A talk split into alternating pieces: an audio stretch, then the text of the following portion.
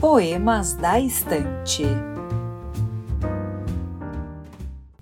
Eu bem sabia que a nossa visão é um ato poético do olhar.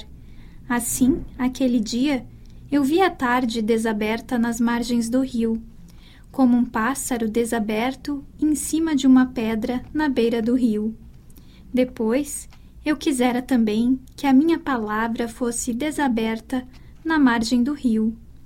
Eu queria mesmo que as minhas palavras fizessem parte do chão como os lagartos fazem eu queria que as minhas palavras, de joelhos, no chão, pudessem ouvir as origens da terra.